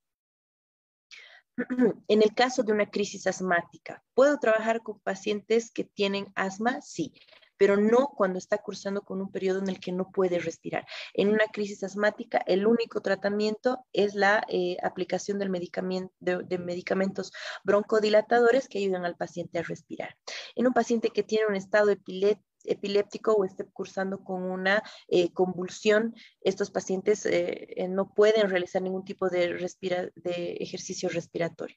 Algún posoperatorio de cirugía cráneoencefálica, porque lo que les decía, nosotros al generar presión dentro de la caja torácica, al aumentar la circulación sanguínea, podemos generar presión también a nivel cerebral y esto puede ocasionar alguna hemorragia o algún sangrado a nivel cerebral. Entonces, aquellos pacientes que eh, hayan tenido una cirugía eh, cráneoencefálica tampoco lo pueden realizar. Em, aquellos pacientes que tengan un sistema osteoarticular debilitado con riesgo de fractura. Existen algunas eh, enfermedades a nivel eh, óseo, principalmente cáncer, eh, a nivel de la médula ósea, que ocasiona que los huesos se vean debilitados. Entonces, si yo, por ejemplo, realizo una maniobra de vibración en estos pacientes, puede ocasionar una fractura. Entonces, son casos muy extremos, pero es importante tomarlos en cuenta. Una fractura de costillas inmediata, ¿no? Alguien, algún, esto, esto ocurre muy frecuentemente en pacientes de la tercera edad que eh, tienden a caerse. Entonces a veces se caen sobre el brazo y esto hace como una especie de palanca sobre la costilla y tienen una fisura o una fractura de costillas, que lastimosamente este tipo de fracturas no puede ser eh, enyesado, entonces el paciente debe mantener una respiración baja y obviamente no va a poder hacer los ejercicios respiratorios o aquellos pacientes que tengan un aumento de la presión intracraneal, pacientes con fiebre en ese momento que, que, tengan una fiebre extensa por la misma razón de que la circulación sanguínea aumenta y eso hace que la fiebre también aumente. ¿Qué recomendaciones puedo dar yo como profesional eh, del área para un paciente que tenga eh, COVID o que haya pasado por COVID? El momento que el paciente es diagnosticado, debe seguir un protocolo de tratamiento personalizado emitido por el médico tratante. recomiendo a todos aquellos pacientes que no se automediquen. Eh, lo que puede servir para unas personas, para otras personas no sirve. la precaución es la misma tanto para los medicamentos como para la medicina natural, ¿no? He visto que también se recomienda mucho las eh, vaporizaciones directas, yo eh, colocarme un vaho caliente de manzanilla, eso está totalmente contraindicado porque estamos hablando de vías respiratorias que están inflamadas, el calor que se pueda producir con una vaporización eh, puede hacer que esta inflamación aumente. ¿No? Entonces, eh, las vaporizaciones están contraindicadas. Además de que eh, si el paciente está con inflamación por COVID, hay líquido en los pulmones. Si alguna vez las chicas principalmente nos hemos hecho estas vaporizaciones para los granitos, observan la condensación del líquido alrededor de nuestra cara. En minutos, en segundos se forman gotas grandes. Entonces, estas moléculas de agua también se retienen dentro de los pulmones y eso va a hacer que encharquemos aún más. Entonces, es importante tener mucho cuidado con el tipo de tratamiento que van a realizar y siempre ir de la mano del médico tratante. Ahora, para comenzar un acompañamiento fisioterapéutico, el paciente debe estar hemodinámicamente estable, es decir, que no puede cursar con un periodo de fiebre activo, una, una infección activa que no esté tratada o, que em, el paciente esté con un distrés severo que no pueda respirar porque lo vamos a agitar más. Si bien los ejercicios respiratorios tienen pocas contraindicaciones, es importante pasar por la evaluación de un profesional porque eh, lo que yo les he dado hoy es básico, ¿no? El ejercicio de la botella, el ejercicio del globo, el realizar respiraciones torácicas, respiraciones diafragmáticas, pero existen muchos más ejercicios respiratorios que deben ser em, dados al paciente por recomendación de un profesional y no solamente fisioterapeuta, sino un fisioterapeuta especializado en rehabilitación respiratoria. Ahora, los ejercicios respiratorios, al igual que el entrenamiento físico regular, deben seguir una progresión en intensidad y repetición acorde a cada paciente. ¿Qué quiere decir? Yo no voy al gimnasio eh, directamente a alzar 50 kilos. Empiezo con 10 kilos, 15 kilos, 20 kilos, etcétera, hasta llegar a, una cantidad de peso que no vaya a lastimar mi columna vertebral. Entonces, lo mismo pasa con eh, los ejercicios respiratorios. Yo no voy a empezar soplando la botella con agua o inflando globos cuando no puedo ni siquiera realizar un suspiro profundo. Entonces, es importante seguir el orden que les he, que les he eh, proporcionado en esta presentación. Suspiros profundos, luego seguir con la bombilla sin resistencia, pueden incluso soplar velitas, eh, pueden eh, soplar hojas, cosas que hagan que ustedes puedan reducir la salida del aire y promuevan una expiración larga. Y por último, recién trabajar ejercicios de resistencia mayor como la botellita de agua en sus tres niveles, cuarta botella, media botella, tres cuartos de botella y finalmente el globo. Bien, quiero, quiero recalcar que según la resolución ministerial 0185-2008 del Ministerio de Salud de Bolivia, eh, la norma vigente de la práctica y ejercicio profesional de la fisioterapia eh, nos dice que em, el ejercicio legal de la profesión de fisioterapia y kinesiología o toda actividad realizada dentro del campo de la competencia eh, señalada en, el presente, en, la, en la reglamentación del colegio o de la, del Ministerio de Salud, Em, debe estar debidamente eh, desempeñada por personas profesionales, ¿no? Esto quiero que se entienda muy bien. Lo que ustedes eh, han aprendido hoy les va a ayudar a lidiar con los pacientes que tienen eh, problemas respiratorios, pero es importante que vayan donde una persona capacitada, profesional, que realice una evaluación apropiada. Incluso es importante no saltarse al médico tratante e ir directamente automedicados al, a la, al fisioterapeuta. Nosotros también tenemos que evaluar las radiografías, también tenemos que tener un conocimiento visual de una tomografía para poder darles una mejor atención. Muchísimas gracias eh, por su participación en este taller. Eh, si gustan, podemos empezar con la ronda de preguntas. Em, y bueno, ahí tienen en pantalla igual mis, mis, mis datos para que ustedes puedan eh, contactarse conmigo. Queremos agradecer a la licenciada Patricia Encinas por habernos brindado toda esta información tan importante para el cuidado y la recuperación de los pacientes post-COVID. Muchísimas gracias, licenciada. Y esta última recomendación que usted, hacía referente a la normativa es muy importante para el conocimiento de todas las personas que están conectadas en esta noche con nosotros. Somos más de 3.000 personas que ya estamos conectadas y hemos podido escuchar todas sus recomendaciones. Le agradecemos por haber brindado toda la información que ha sido otorgada en este taller. Y bueno, ahora sí, estamos ya con muy poco tiempo, sin embargo, vamos a habilitar a partir de este momento, por favor, en sala 1. Eh, todas las personas que estén conectadas en sala 1, por favor, mediante la, nuestra plataforma de Zoom, puedan levantar la mano para que puedan realizar su consulta. En sala 2 les pedimos a todos los que nos acompañen que puedan enviar sus preguntas a través de nuestro chat que ya está habilitado y en Facebook envíenos sus consultas a través de los comentarios, por favor.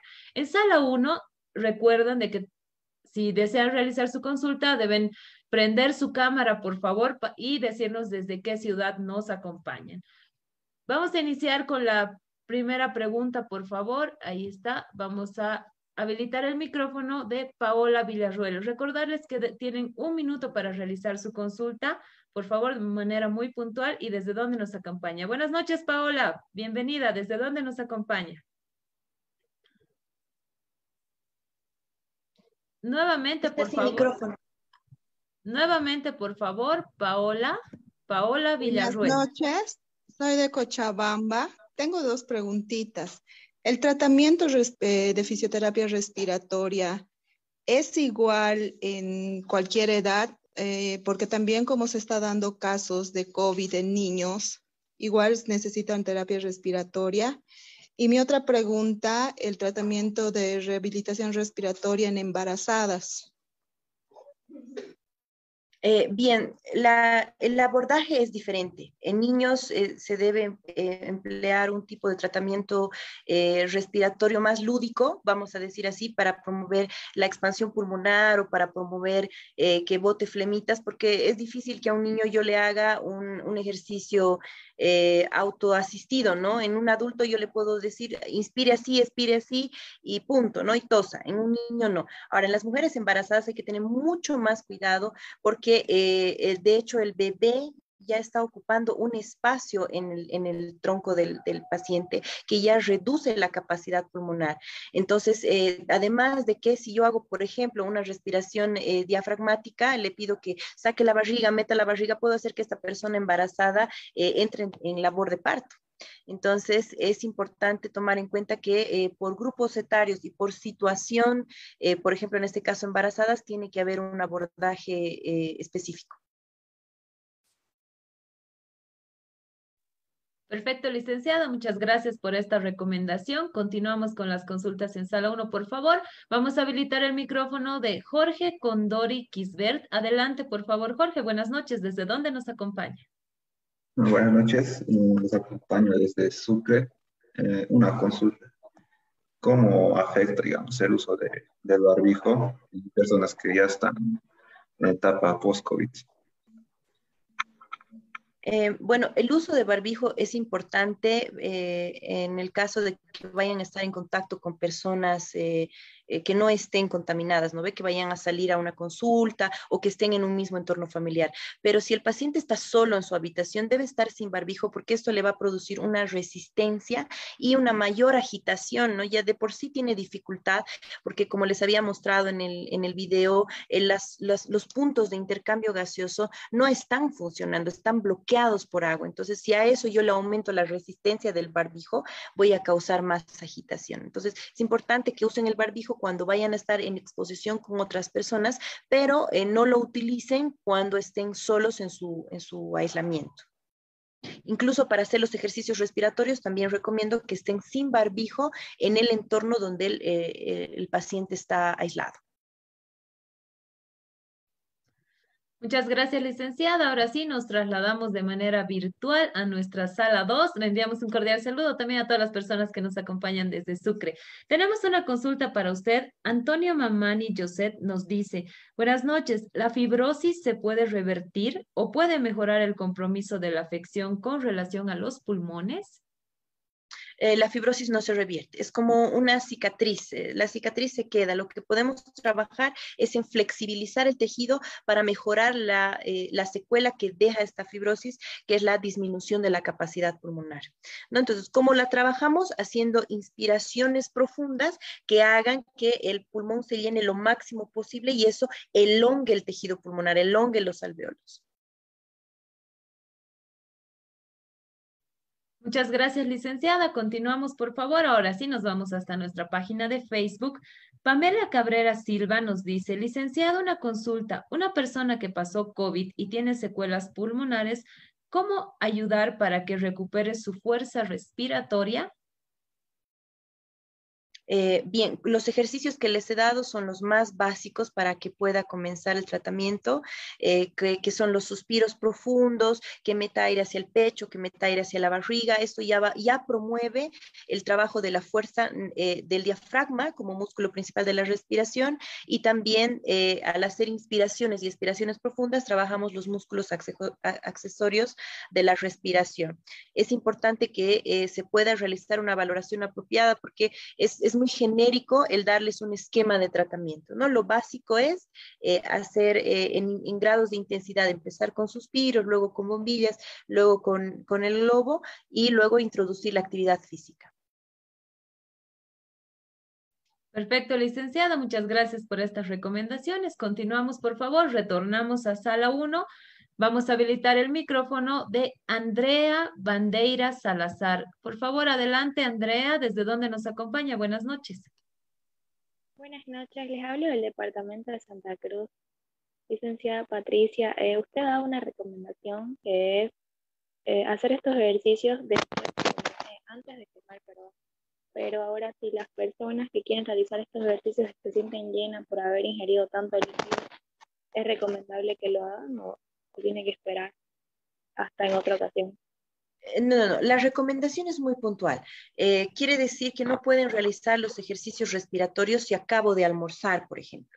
Porque, ah, por ejemplo, al hacer una respiración diafragmática, si yo hago una presión al abdomen, también voy a provocar eh, ganas de vomitar. Y si es un paciente que está débil, un paciente que, que no tiene una fuerza respiratoria apropiada, que no tiene un diafragma fortalecido, va a vomitar e incluso se puede broncoaspirar. Entonces, es muy peligroso realizarlo después de comer. Pero eso no quiere decir que para hacer la fisioterapia respiratoria el paciente tenga que ayunar todo el día. No, eh, si hacemos eh, la fisioterapia tal cual, como les había dicho, cuatro veces al día, podemos hacerlo antes de la merienda de la mañana, antes del almuerzo, antes del tecito de la tarde y el último puede ser antes de dormir. O se puede realizar una hora y media después para que el estómago esté vacío y permita la expansión eh, pulmonar y evitemos estos riesgos de regurgitación del paciente. Muchas gracias, doctora, por aclarar esta duda también. Muchísimas gracias. Continuamos, por favor. Les pedimos a las personas que nos acompañan en sala 1 que quieran hacer su pregunta, que puedan prender su cámara, por favor. Ahí está. Vamos con... Ahí está. Juana Karina Hidalgo Vargas, por favor, adelante.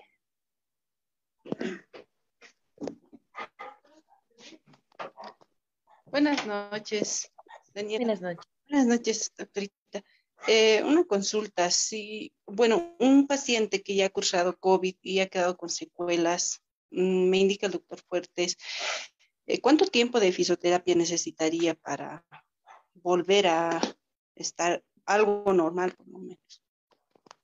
Es, muy subjetivo, no tendría que evaluar al paciente y saber eh, exactamente eh, qué ha cursado, si ha tenido neumonía, qué grado de afección, pero para darles un, promedio un poco general, una persona que eh, no ha pasado por terapia intensiva puede lograr recuperarse aproximadamente en tres meses.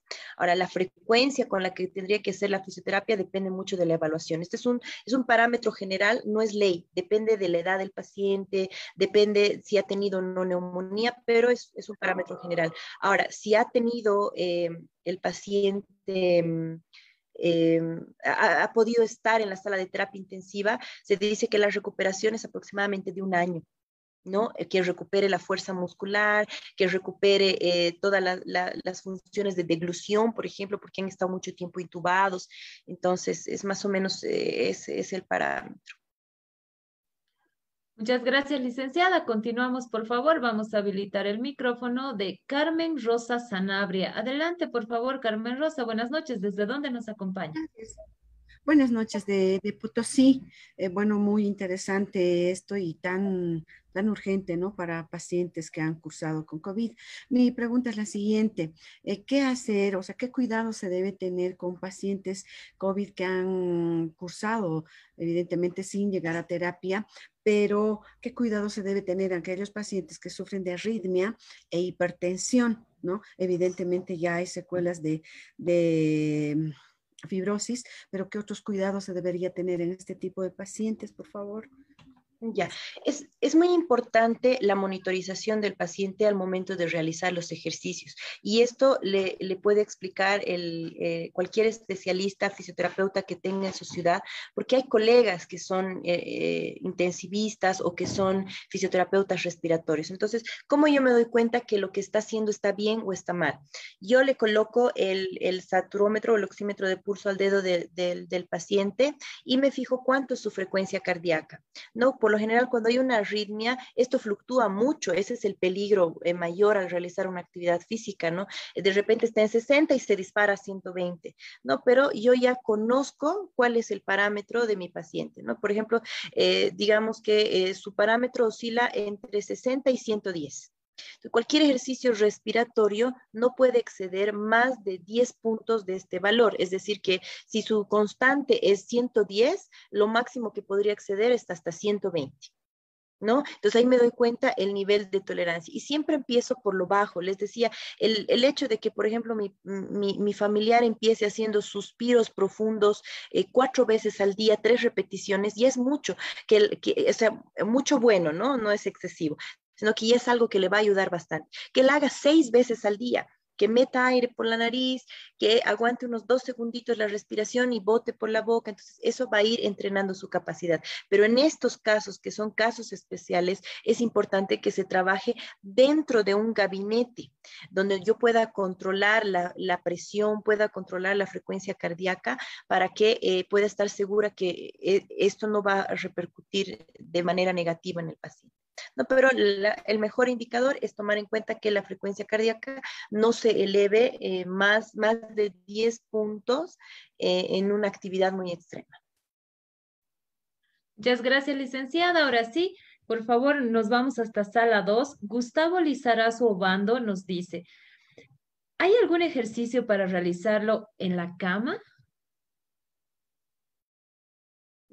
Mm, si el paciente está postrado en la cama, se pueden realizar los mismos ejercicios, solamente que hay que acomodarlos. Les mostraba en las diapositivas eh, el mismo ejercicio de sacar pecho. Eh, si yo estoy sentada, lo puedo hacer de echada, ¿no? Yo meto aire sacando pecho, boto aire por la boca, puedo levantar los brazos, meter aire levantando los brazos, botando el aire por la boca, bajando los brazos, se puede realizar de echados. Puedo hacerlo de costado también, me echo de costado, meto aire y saco un poco de costilla de un lado, cambio hacia el otro lado para eh, trabajar de forma específica un solo lado del pulmón, ¿no? Por tiempos, de repente primero empezaré solo con el derecho, cinco inspiraciones profundas, luego con el izquierdo, cinco inspiraciones profundas. Ahora, si es un paciente que está postrado en cama, también se recomienda que haga ejercicios físicos, ¿no? Doblar y estirar las piernas, doblar y estirar los pies para mejorar el retorno venoso y evitar que este paciente haga trombosis que puedan desencadenar en una embolia que pueda ser cerebral, pulmonar o, cardíaca.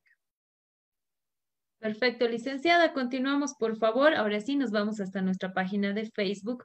Roxana Aguilar nos dice, buenas noches. ¿Las secuelas respiratorias pueden permanecer largo tiempo? Y si no se hizo tratamiento respiratorio alguno, ¿las secuelas, las secuelas se pueden superar? Bien, la fibrosis es una secuela eh, irreversible, no se va a curar nunca. Lo que se puede hacer es trabajar sobre el grado de fibrosis. Como les decía, si yo he, yo he estado como paciente COVID recientemente y no tengo ningún distrés respiratorio, pero sí he tenido el proceso inflamatorio, ya puedo empezar a trabajar, ¿no? Si estoy estable, si no estoy, eh, si estoy incluso con oxígeno, pero no estoy respirando con jadeos, no tengo dificultad respiratoria, mientras más antes mejor, porque si el tejido está inflamado, pero está controlado, eh, todavía tiene elasticidad, al trabajar los ejercicios respiratorios voy a tratar de que esta elasticidad se reduzca lo menos posible con la fibrosis. Ahora, si es un paciente que ya ha pasado mucho tiempo después y, no ha recibido un, tratamiento oportuno, la verdad es que eh, vamos a poder mejorar eh, la situación, pero en un grado mínimo, ¿no? Quizás un 50, un 30%, pero sobre lo consolidado ya no hay mucho que hacer, ¿no? A nivel pulmonar, en esa secuela en específico. Ahora, la fuerza muscular se recupera eso sin importar que haya pasado un mes o un año. La fuerza muscular es, es tratable y sí se puede trabajar. Perfecto, muchas gracias, licenciada. Continuamos, por favor, retornamos a sala 1. Vamos a habilitar ahora el micrófono de, del licenciado Leonardo Osvaldo Blackwood. Adelante, por favor, licenciado. Buenas noches. ¿Desde dónde nos acompaña? ¿Cómo están? Buenas noches. Estoy hablando de Oruro. Van a perdonar de la cámara, se ha cortado la luz en mi zona. Estoy con velas. Eh, eh, doctora, una pregunta. Mm, no sé si he escuchado de la hipoxemia o eh, es hipoxia feliz, que los pacientes están llegando a saturar demasiado bajo. Aquí en Oruro trabajo con pacientes COVID y están saturando 49, 66, 72 y no, no necesitan de oxígeno, tampoco no tienen disneas, ninguna malestar. ¿Se puede hacer fisioterapia en esos pacientes? Eh, siempre y cuando no haya una alteración hemodinámica, es decir, que sus signos vitales no están alterados. Pero la verdad es que eh, no había escuchado, el, les soy sincera, ¿no? El, el, que tengan saturaciones tan bajas sin repercusión, porque siempre existe una repercusión, si bien a nivel de... Eh, La Paz, Potosí, eh, Oruro, tenemos saturaciones normales hasta 85% de oxigenación, em, de saturación y no pasa nada porque es un tema de altura. Eh, nosotros consideramos un parámetro peligroso por debajo de 84, ¿verdad? Ya tenemos una franja amarilla de 84 a 75. Ya cuando llega a 75, esa saturación tiende a, tener la tendencia de bajar muy rápido y eso repercute a nivel de los vasos, existe una vaso constricción, o sea, las repercusiones internas son las más, eh, las más severas, ¿no? Quizás estos pacientes estén estables porque no están en movimiento, pero retomarlos a una, a una actividad laboral fuerte o una vida cotidiana normal eh, tiene que tomar su tiempo y esos parámetros eh, tienen que tener un ascenso, ¿no? Sinceramente, licenciado, es, es algo que yo lo invito a usted a hacer un estudio de investigación porque podría aportar muchísimo. Hay muy poca información acerca de la oxigenación en nuestro país, eh, sobre los parámetros que deberían ser normales con niveles tan altos por encima del nivel del mar. ¿no? Pero eh, de poder trabajarse, sí, con mucha cautela, de la mano de un médico eh, tratante que nos pueda ayudar a determinar si no existe alguna repercusión eh, cardíaca. ¿Cómo se da cuenta usted si estos niveles de saturación son em, digamos, estables para el paciente porque no altera su frecuencia cardíaca. Es por eso que trabajamos de la mano del oxímetro de pulso. ¿no? Entonces es importante que usted eh, eh, haga un registro de estos pacientes y no se arriesgue, por ejemplo, a hacerles caminatas de 10 minutos, ejercicios de intensidad, sino que empiece con eh, ejercicios de expansión pulmonar que le ayuden al paciente a mejorar su capacidad antes de introducir la resistencia física como tal. Muchas gracias, licenciada, por esta recomendación y enviamos también un saludo a todas las personas que nos acompañan desde Oruro. Continuamos, por favor, vamos con las últimas dos preguntas. Nos vamos a alargar un poquito de la hora del taller, ya que hemos tenido problemas técnicos. Vamos a habilitar el micrófono de Joaquín González. Si me confirma, por favor, si tiene una consulta, ahí está. Vamos a habilitar el micrófono de Joaquín González. Buenas noches, Joaquín. ¿Desde dónde nos acompaña? Hola, muy buena tarde. Mire, no sé si esté bien. Asistir un poquito en la pregunta anterior. La hora feliz se presenta en el paciente COVID cuando está presentando el cuadro COVID. Se presenta, si, no, si me equivoco, en el séptimo día. Y es un periodo o un momento en el cual el paciente presenta cuadros de hipoxia importante hasta los 49, como mencionaba el licenciado. Pero en la fase de recuperación del COVID no se presenta ya hora feliz. Esto es durante el cuadro de COVID, la hora feliz. Eso lo encuentra en el New England propiamente y en la descripción del el CER de hace un mes. Describen la parte de la hora feliz. Se, se, empezó a describir en el mes de enero por parte del grupo de italiano de, del manejo de COVID. Mi siguiente pregunta, y era la, la parte que me interesaba este, hacer con respecto a nuestro ponente, a su ponente. Este, dentro de la fisioterapia respiratoria, ella menciona que no se sugiere en la fase inicial los ejercicios respiratorios con espirómetro, con globos y la botella. En algunas de las recomendaciones que nosotros pudiéramos hacer era soplar directamente con el popote y no necesariamente con, con el vaso de agua. O en algunas otras alternativas, como ya mencionaba, las inspiraciones profundas. No sé si me pueda corregir y estoy bien con el manejo que le he dado a mis pacientes. Sí, ¿por qué, no, ¿por qué no recomiendo que usted le, dé un ejercicio de agua, de la botellita de agua? Porque es un ejercicio de intensidad. Entonces va a ser que eh, al tener resistencia el paciente tiene que hacer fuerza. Si se da cuenta en una fase inicial de debilidad en la que no está con un, con un distrés eh, latente, digamos, no es que no está con ese jadeo, sino que ha quedado con, eh, con secuelas de... Em, em, ay, perdón, hipoxia, ¿no? Que tiene los niveles de saturación baja y yo quiero trabajar que el paciente empiece a, saturar mejor. Entonces, ¿qué es lo que tengo que hacer? Empezar con suspiros profundos. Si mi paciente no consigue hacer esa regulación, no puedo pasar al siguiente nivel. Entonces, la verdad es que parece algo tan sencillo, pero yo sí les recomiendo que con sus pacientes inicie con el suspiro, que haga, que consiga periodos prolongados de inspiración profunda, porque eso va a hacer que uno se genere, que el tejido se expanda que haya elasticidad, que se prevenga la fibrosis de alguna manera.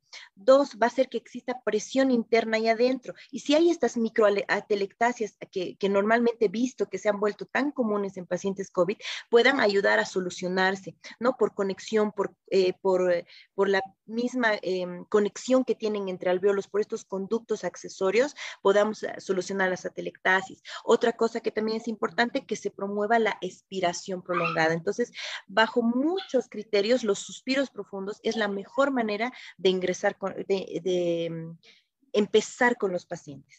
La segunda el segundo paso, vamos a decir así, que se puede trabajar es con las bombillas y con la resistencia entre los dientes, ¿no? Si usted no, si no tiene recursos como, por ejemplo, los incentivadores respiratorios, como el Boldine, el, el Triflow, etcétera, pedir al paciente que meta aire por la nariz y bote entre los dientes o que ponga, por ejemplo, el mismo barbijo, un barbijo quirúrgico que meta aire por la nariz y sople a través del barbijo. Entonces, son recursos, eh, vamos a decir, improvisados que nos ayudan a dar resistencia intermedia al paciente y le va a ayudar a trabajar. Ahora, definitivamente, para recalcar nuevamente, la hora feliz no es una hora en la que se pueda eh, trabajar ningún tipo de ejercicio respiratorio nada, ni suspiros, ni nada, ningún tipo. El paciente debe estar en reposo como en aquellos periodos de, hipoxia severa.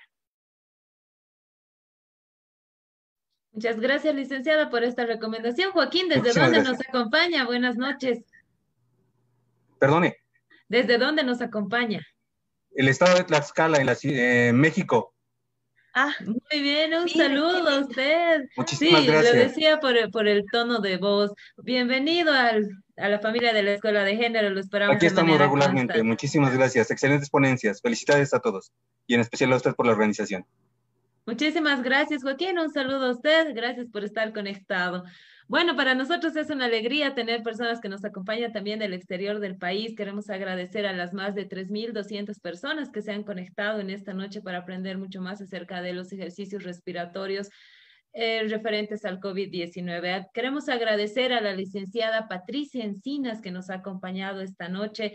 Ah, le agradecemos, licenciada, por haber compartido todos sus conocimientos. Lamentablemente hemos llegado al final de nuestro taller número 61 de la Escuela de Género. Hay muchas preguntas todavía y estoy segura que eh, con las recomendaciones que usted nos ha brindado vamos a poder lidiar con este tema en nuestras casas. Sin embargo, la recomendación es clara, que todos ustedes, si tienen algún problema específico, puedan asistir a un especialista, en este caso un licenciado en fisioterapia y kinesiología. Por favor, licenciada, sus palabras de despedida y sus últimas recomendaciones, por favor. Claro que sí. Eh, bueno, quiero agradecer a todos por su participación. Pueden buscar más información en mi página en el Facebook, que es Fisioterapia Respiratoria en el Adulto Mayor. Ahí tengo algunos videos eh, que también pueden ayudarlos a, tener un mejor conocimiento sobre eh, lo que es la fisioterapia respiratoria. Recomiendo a todos, por favor, acudir a rehabilitación post-COVID. Es importante porque si nosotros nos curamos con solamente la parte médica y no hacemos una rehabilitación, de las funciones, las secuelas van a ser irreversibles y nos van a acompañar toda la vida con tendencia a complicarse más. Entonces, los invito siempre a acudir a un profesional especialista en rehabilitación respiratoria. Bueno, muchísimas gracias. Hemos llegado al final de nuestro taller número 61. No queremos irnos sin antes agradecer a Samuel Doria Menida por estar presente y apoyar en la realización de los talleres de la Escuela de Género. Asimismo, agradecer la participación de la licenciada Patricia Encinas por haber compartido todos sus conocimientos y experiencias con todos nosotros sobre todo agradecer a todos ustedes por estar conectados y ser parte de esta gran familia que es una realidad gracias a la participación constante. Bueno, queremos invitarles al siguiente taller, ya habíamos mencionado, recordarles que los talleres de la Escuela de Género son los días martes a partir de las 18.30 a través de nuestra plataforma Zoom y también en nuestra página de Facebook. Este martes 27 de julio vamos a tener nuestro taller número 62, donde vamos a hablar sobre los medicamentos básicos y también los medicamentos en las unidades de terapia intensiva, como son las UTIs, para el COVID-19. Así que los esperamos conectados a partir de las 18.30 Recordarles a todos ustedes que los certificados de participación serán enviados en las siguientes 72 horas mediante un link a los grupos de WhatsApp y también serán publicados en nuestra página de Facebook. También recordarles a todos ustedes que nos pueden, pueden encontrar mucha más información acerca de todos los talleres en nuestra página web www.escueladegénero.org. También les invitamos a darle like a nuestra página de Facebook, estamos como Escuela de Género y Desarrollo, y también en nuestra página del Instagram. Y si usted quiere volver a ver alguno de los talleres de la Escuela de Género o volver a ver este taller, los invitamos también a visitar nuestro canal de YouTube, estamos como Escuela de Género y Desarrollo, donde ustedes van a encontrar los 61 talleres que se han realizado en todo este ciclo de la Escuela de Género. Muchísimas gracias a todos y no queremos irnos licenciadas sin antes tener nuestra foto grupal número 62. Nos hubiera gustado hacerla de manera presencial, sin embargo, lamentablemente por la pandemia no podemos hacerlo, pero tenemos un plus que tenemos conectado a gente de todo el país y también del exterior. Así que por favor, en este momento les voy a pedir a todas las personas que nos acompañan en sala 1 y en sala 2 que puedan prender su cámara y regalarnos una linda sonrisa para que quede grabada en el recuerdo fotográfico de la escuela de género. Ahí está la licenciada Patricia Encinas, muchísimas gracias por estar esta noche con nosotros. Regálanos una linda sonrisa, por favor. Saludamos también a Jorge Condori, a Carmen Rosa, María Elizabeth, lamentablemente no ha podido realizar su consulta, ya en siguientes talleres lo vamos a estar haciendo. Tenemos a Sarela Solange, que está con nosotros, Paolo Javier también, Martín Lover, que está con nosotros, Nicolás, Nicole, perdón, Nicole Montaño, Amay, Amaya también está conectada con nosotros. Muchísimas gracias a las más de 3.200 personas que se han conectado esta noche con nosotros para aprender mucho más acerca de los ejercicios respiratorios. Ahí está Mario Flores, Sonia Toco, Paola Quisbert también, María Elizabeth, María José. Ahí tenemos a Jesús Gutiérrez, saludos, Rodri Alcócer, un saludo, Lorena Encinas también que nos acompaña esta noche, Jimena Ni Ninahani también que nos está acompañando esta noche. Ahí está Gracia Albizuri, Marisol, Gilda Llave, Jocelyn Laura Cari Loza, ahí tenemos a Roxana Albino, al doctor Marco Aramayo, saludos, Raquel Suntura, Cecilia Aramayo también que está esta noche con nosotros, Carol América, Camila Belén, Shirley Marisol, Wilma Canaviri, ahí tenemos también conectado Angélica Jerez, Natalie Nina, Vamos a pedirles, por favor, que puedan prender su cámara y regalarnos una linda sonrisa para que quede grabado en nuestro taller número 61. Ahí tenemos a Mayra Velázquez, Peter Alomoto también, saludos, María Rodríguez. Tenemos a Alejandra León, Cintia Segarra, Ahí vamos mandando más saluditos a todas las personas que están conectadas. Ahí está Eliana Llave también, la licenciada Yesenia que está conectada con nosotros. Esmeralda, saludos Esmeralda. Ederlin Lima que nos acompaña desde Valle Alto también. Un saludo, muchísimas gracias por estar presente en nuestro taller. Ahí tenemos a Cookie también que nos acompaña. Un saludo, Cookie. Ahí está Vamos a enviar también saluditos a todas las personas que nos acompañan en sala 2. Ahí estamos con saluditos también en nuestra sala número 2. Enviamos un saludo a Tania Benítez, Fabiola Claudia, tenemos a Erika Medrano, Hilarión Vargas, Maribel Parada Cortés, eh, Rosy Karen eh, Rosy Karen, Lucy Choque también. Un saludo a todos ustedes. Muchísimas gracias por participar en este taller número 61 de la Escuela de Género. Recordarles a todos ustedes que los talleres de la Escuela de Género son los días martes. Y este martes 27 de julio, en nuestro taller número 62, vamos a hablar sobre los medicamentos básicos y en unidades de terapia intensiva para el COVID-19. Vamos a tener un invitado muy especial también que va a estar conectado con nosotros. Así que, por favor, no se olviden registrarse en nuestro formulario y sobre todo participar en los talleres de nuestra escuela de género. Mi nombre es Daniela Cabrera, quiero agradecerles a todos por estar conectados en esta noche. Por favor, no bajemos la guardia, utilicemos el barbijo, lavémonos las manos, eh, utilicemos también el alcoholcito y por favor mantengamos el distanciamiento social y sobre todo acudamos a vacunarnos. Es por el bien nuestro y también de las, todas las personas que nos rodean. Muchísimas gracias a todos ustedes, muy buenas noches y nos reencontramos el día martes a partir de las 18.30. Bendiciones para todos. Buenas noches.